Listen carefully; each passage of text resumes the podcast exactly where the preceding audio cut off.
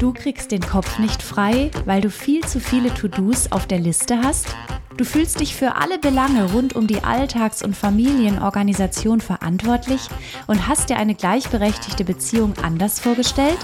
Dann bist du hier genau richtig. Herzlich willkommen in der Mental Load Sprechstunde. Wir sprechen über fair verteilte Familienorganisationen, über den Anspruch an Frauen, sich kümmern zu müssen. Und es kommen auch Männer zu Wort und erzählen von ihrer Sicht auf die Arbeitslast in den eigenen vier Wänden. Zusammen kriegen wir dein Mental Load in den Griff.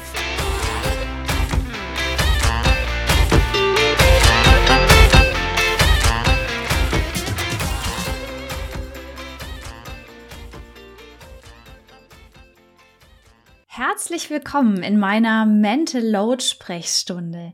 Und wir sprechen heute über ein ganz, ganz wichtiges Thema. Und es geht um folgende zwei Begriffe, die dir vielleicht zunächst einmal gar nicht so viel sagen.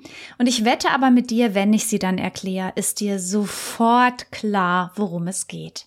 Wir sprechen heute über Weaponized Inkompetenz und Maternal Gatekeeping. Oh mein Gott, was sind denn das für Begriffe? Fragst du dich jetzt vielleicht zurecht. Klingt super kompliziert, behandelt aber eigentlich ein Phänomen, das wir alle aus dem Alltag kennen. Und ich fange mal so an. Vor ein paar Jahren gab es ein Spiegelcover, über das sich alle zu Recht aufgeregt haben, die ich so kenne. Auf dem Spiegelcover sah man ein, eine Zeichnung einer Mutter, die eine Trage vor sich her trug. In der Trage hatte sie einen Mann und der wiederum in der Trage ein Kind.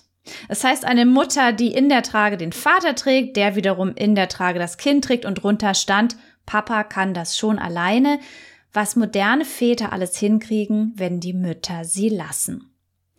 Dieses Cover ist deshalb so unfair und so gemein, weil es Maternal Gatekeeping beschreibt, also man nennt es auch mütterliche Einlasskontrolle und dass dieses Maternal Gatekeeping schuld daran ist, dass die Väter nicht zum Zuge kommen, wenn es um Fürsorgearbeit geht.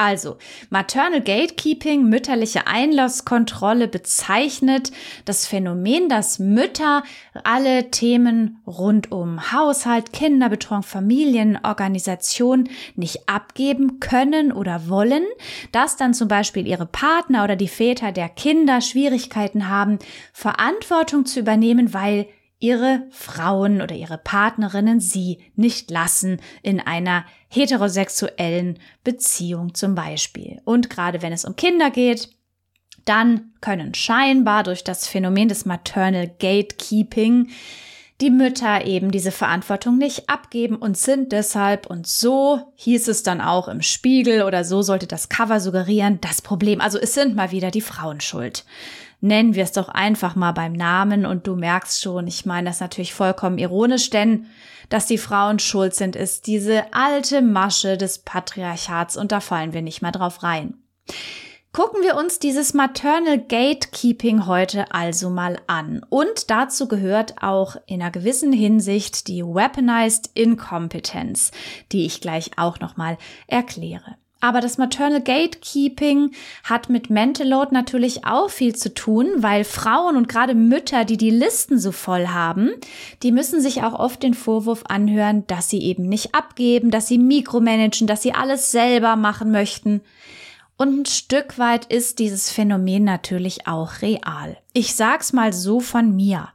Bei mir ist es auch so, dass ich oft denke, ich mach's lieber schnell selber, ob es um die Spülmaschine geht, den Einkauf von neuen Jeans für die Kinder oder eben das Schulmaterial am Anfang des Schuljahres besorgen. Ich mache schnell selber, denn ich weiß, ich kann's gut, ich bin gut im Organisieren, ich weiß, was wichtig ist, ich habe das geübt, ich weiß, was nachher gut aussieht, was für die Kinder richtig ist und so weiter.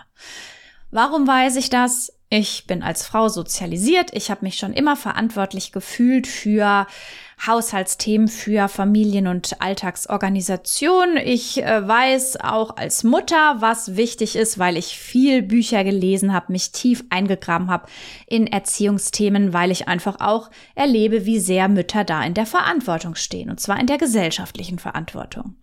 Also bin ich in sowas einfach gut und ich mache dir das nochmal klar anhand eines simplen Beispiels und vielleicht erkennst du dich auch direkt wieder. Und zwar die Sache mit den Kinderkleidern. Ich war schwanger und habe mich riesig gefreut. Mein Mann damals auch.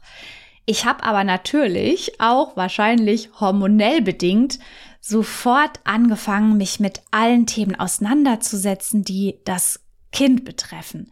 Man sagt ja auch, dass dann gerade Frauen so Nestbautrieb haben. Klar, sie spüren das Kind, die Hormone fahren Karussell, es passiert ganz viel. Der Kopf kreist natürlich ständig um die Zukunft und da wir das Kind in unserem Körper tragen, zumindest wenn wir schwanger sind, dann ist es natürlich klar, dass man sich mehr Gedanken macht, als wenn zum Beispiel eine Partnerin das Baby bekommt und in ihrem Körper hat.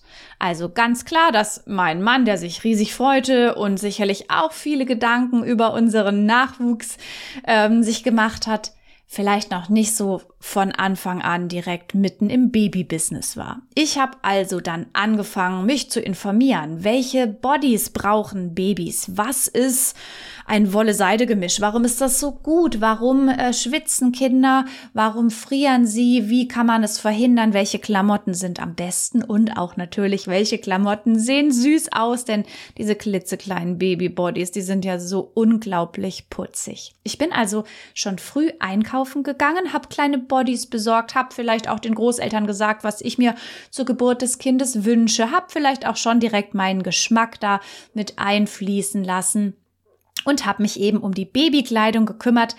Unser Baby hatte dann natürlich auch die entsprechende Ausstattung und diese Ausstattung hatte das Baby sicherlich schon ein halbes Jahr vor seiner eigenen Geburt.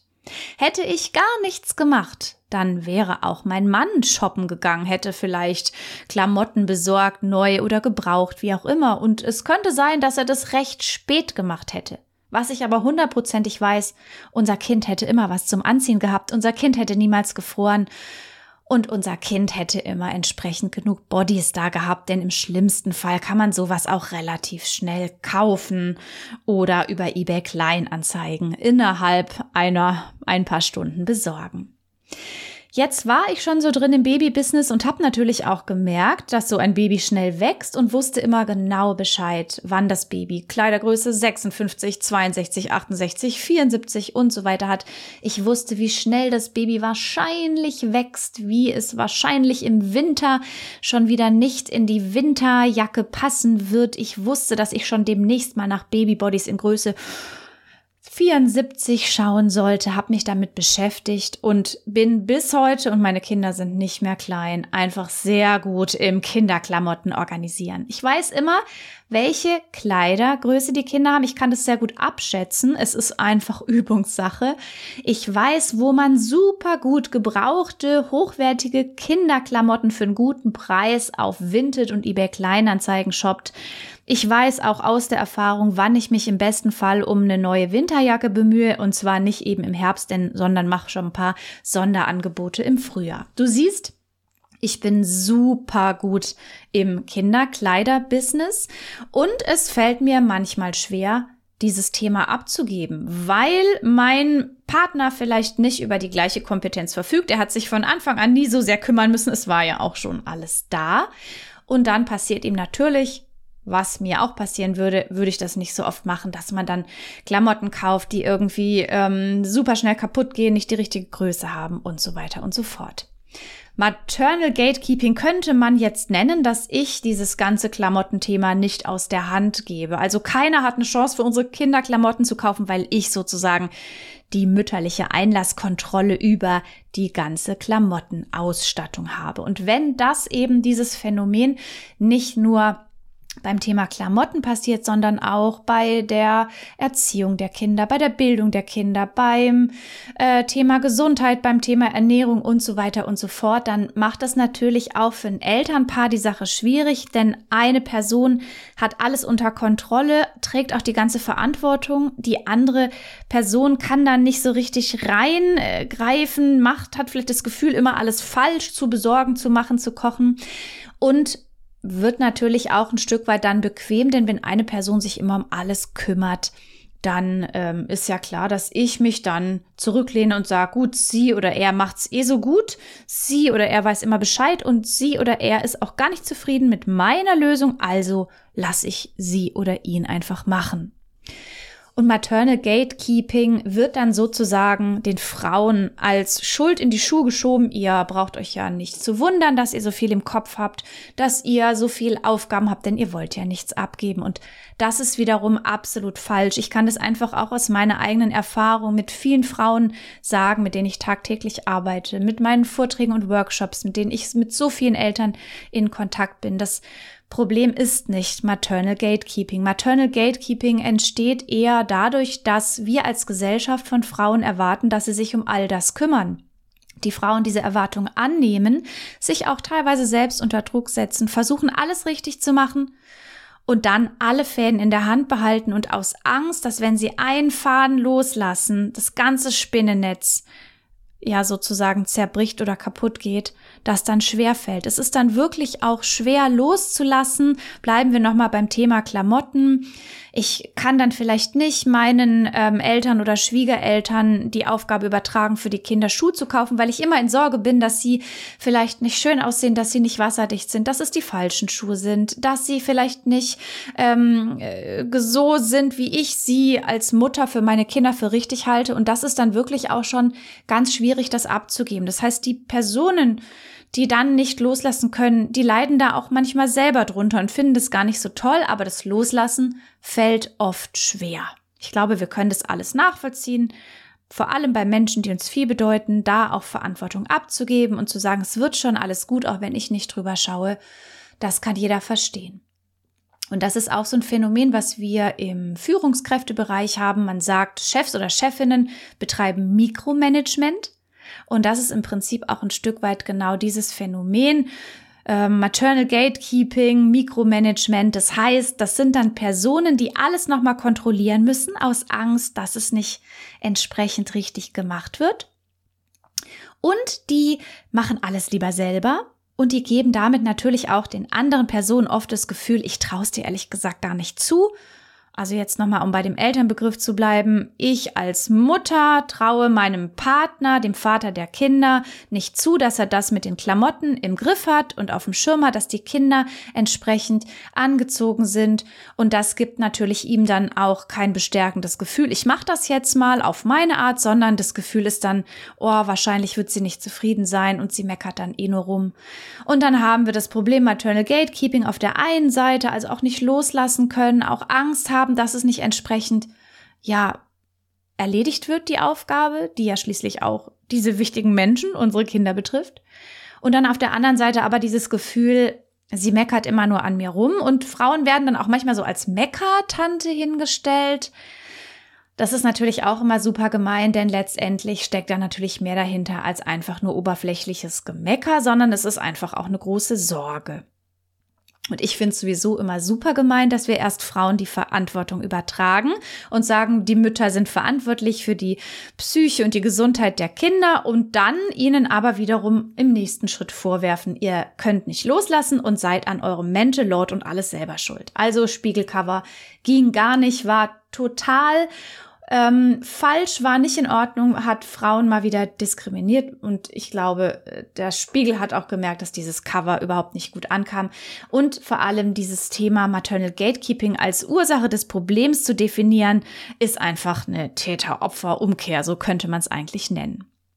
So, wir hatten am Anfang ja noch ein schwieriges Wort und du dachtest vielleicht, von was spricht sie da? Und zwar Weaponized Inkompetenz. Das passt ganz gut zum Thema Maternal Gatekeeping, hat damit nämlich auch etwas zu tun. Und zwar, ähm, die Inkompetenz ist bei diesem Begriff, also etwas nicht tun oder erledigen zu können, oftmals vorgeschoben oder wird weaponized, also wird ja als Waffe benutzt. Und was genau meine ich damit? Wenn wir jetzt vom Thema Familienorganisation oder wenn wir über das Thema Familienorganisation und Haushalt sprechen, dann gibt es manchmal das Phänomen, dass die eine Person, die vielleicht auch sagt, äh, hier meine Partnerin, die meckert immer nur rum, ich kann ihren Ansprüchen nicht genügen und ähm, ich kann es ihr sowieso nicht recht machen, dann auf der anderen Seite aber auch sagt, Gut, ich soll jetzt zwar die Küche aufräumen, aber ich kann das sowieso nicht so gut. Ich sehe den Schmutz einfach nicht und ich kann ihre hohen Ansprüche sowieso nicht erfüllen. Das ist dann so eine vorgeschobene Inkompetenz, könnte man sagen, denn eine Küche aufräumen und sauber machen ist ja jetzt eigentlich ähm, keine Sache des, äh, ich kann den Standard nicht halten, sondern es ist einfach einen Raum aufräumen, eine Oberfläche putzen, den Geschirrspüler anschmeißen, abspülen. Geschirr aufräumen und so weiter, das ist eigentlich etwas, was junge Leute, die selbst alleine wohnen, in der Regel auch können sollten. Und wenn ich es nicht kann, dann ist es meine Aufgabe, es zu lernen, denn als erwachsener Mensch mit einem eigenen Haushalt muss ich ja irgendwie für Ordnung sorgen. Zumal ja auch so Themen wie Küche aufräumen und dafür sorgen, dass es eben nicht ständig so chaotisch ist, damit das Frühstück funktioniert und wir nicht wieder in den Alltagsstress kommen, einfach eine ganz wichtige Angelegenheit ist. Das heißt, manche Menschen benutzen dann eine scheinbare Inkompetenz so als Argument, etwas nicht tun zu müssen. Also ich sehe den Schmutz nicht. Ich weiß sowieso nie, was die Kinder für eine Kleidergröße haben oder ich kann auch deinen Geschmack nicht erfüllen ich kann das alles nicht so gut.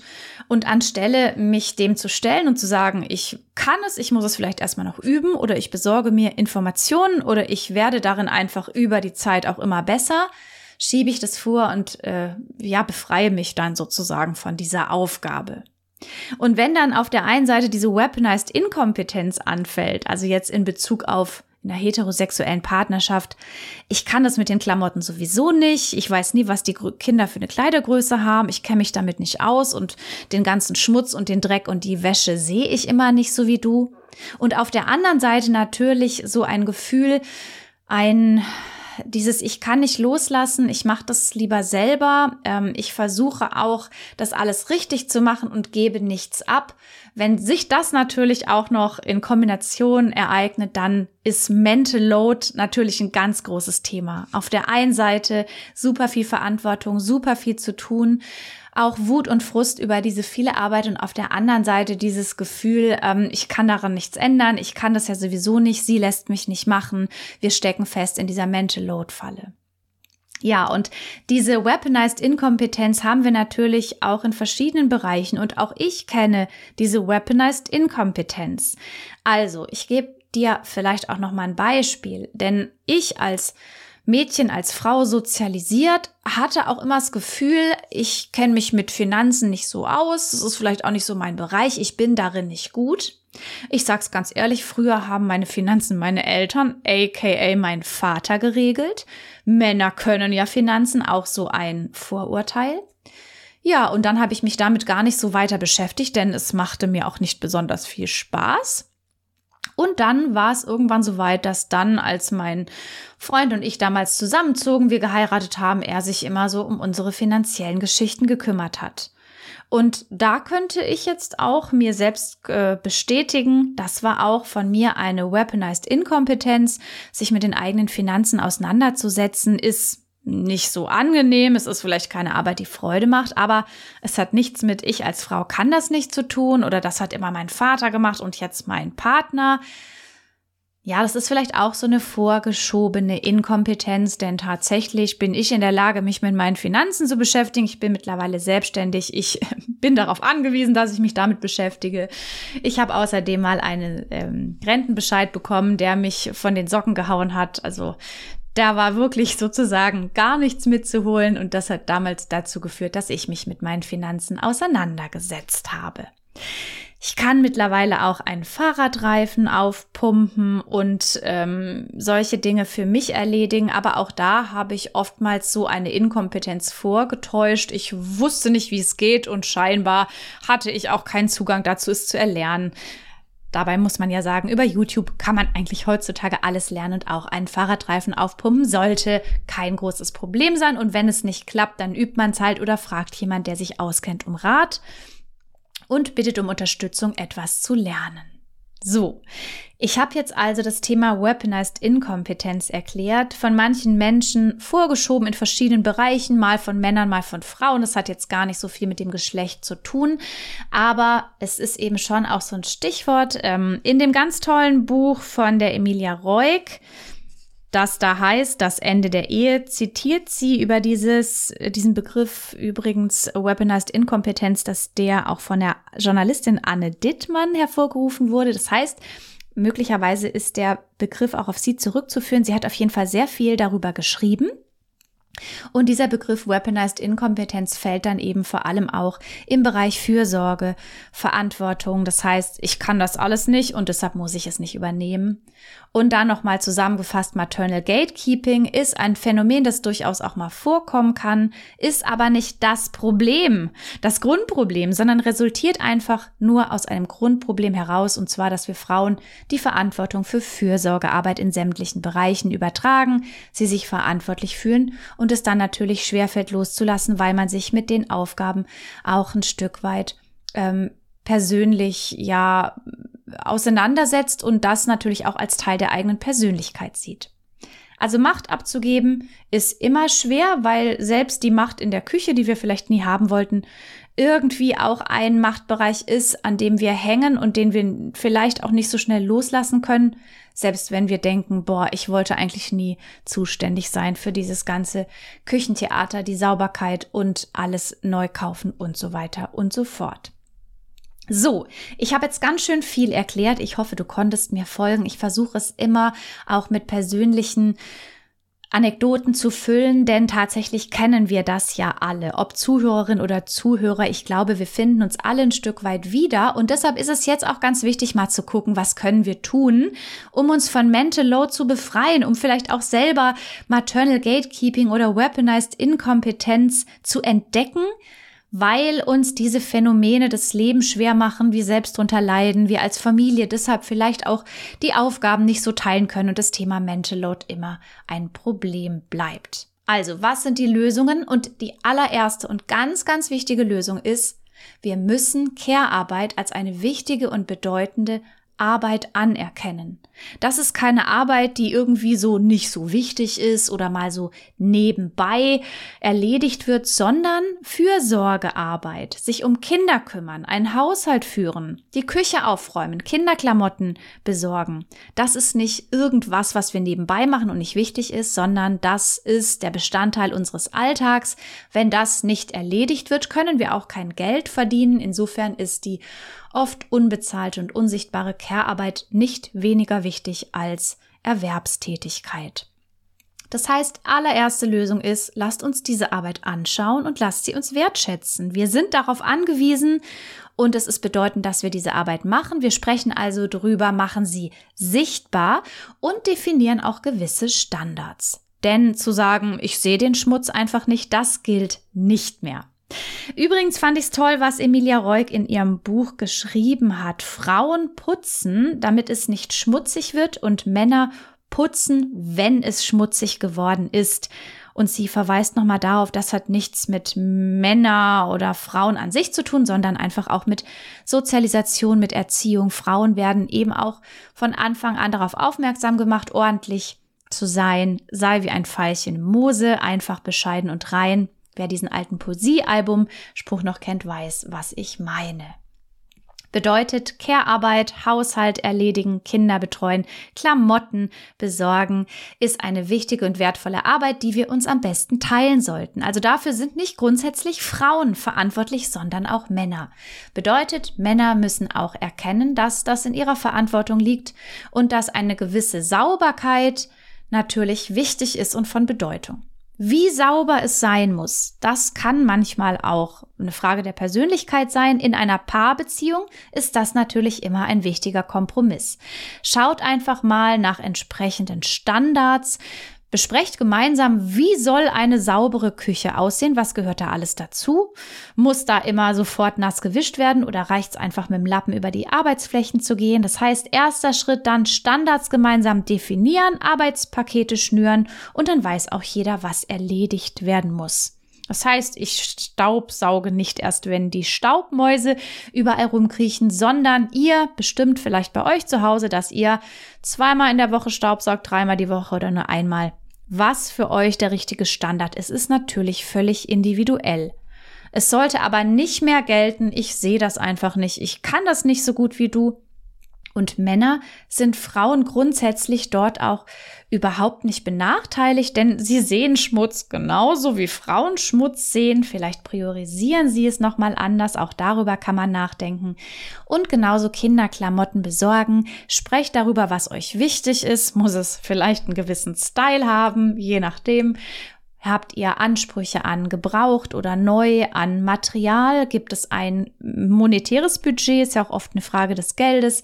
Wie kauft ihr Kinderklamotten? Was ist euch wichtig? Und auch da sind die Ansprüche individuell, sollten aber für euch als Elternpaar miteinander abgestimmt werden. Und dann ist das am Ende auch nur noch Übungssache. Wichtig ist, die Kinderklamotten als wichtige Aufgabe anzuerkennen. Auf der anderen Seite gehört das Loslassen natürlich dazu und Loslassen muss manchmal auch erst gelernt werden. Wie gelingt es besser? Wir können besser loslassen, wenn wir wissen, diese Aufgabe übertrage ich jetzt nicht zum Beispiel an meinen Partner und damit ist sie weg vom Fenster und ich habe die ganze Zeit Angst, dass sie verloren wird, geht und nicht mehr äh, daran gedacht wird, sondern deshalb habe ich ja schon auch oft in Podcasts erklärt, wie ihr am besten ein Familienorganisationssystem aufbaut, wie ihr Aufgaben sichtbar macht und sie mit dem Küchenmeeting dann entsprechend besprecht und auch nochmal nachfasst, ob alles erledigt wurde. Das hilft unheimlich beim Loslassen. Trotzdem auch hier, wenn ihr eine Aufgabe beim Küchenmeeting besprecht, die da zum Beispiel heißt, die Kinder brauchen eine neue Frühjahrsjacke, dann könnt ihr direkt besprechen, wir möchten eine gebrauchte kaufen, sie sollte nicht mehr als 35 Euro kosten, wir brauchen sie dringend bis zum so und so vielten und wir schauen erstmal nach gebraucht und kaufen dann erst neu.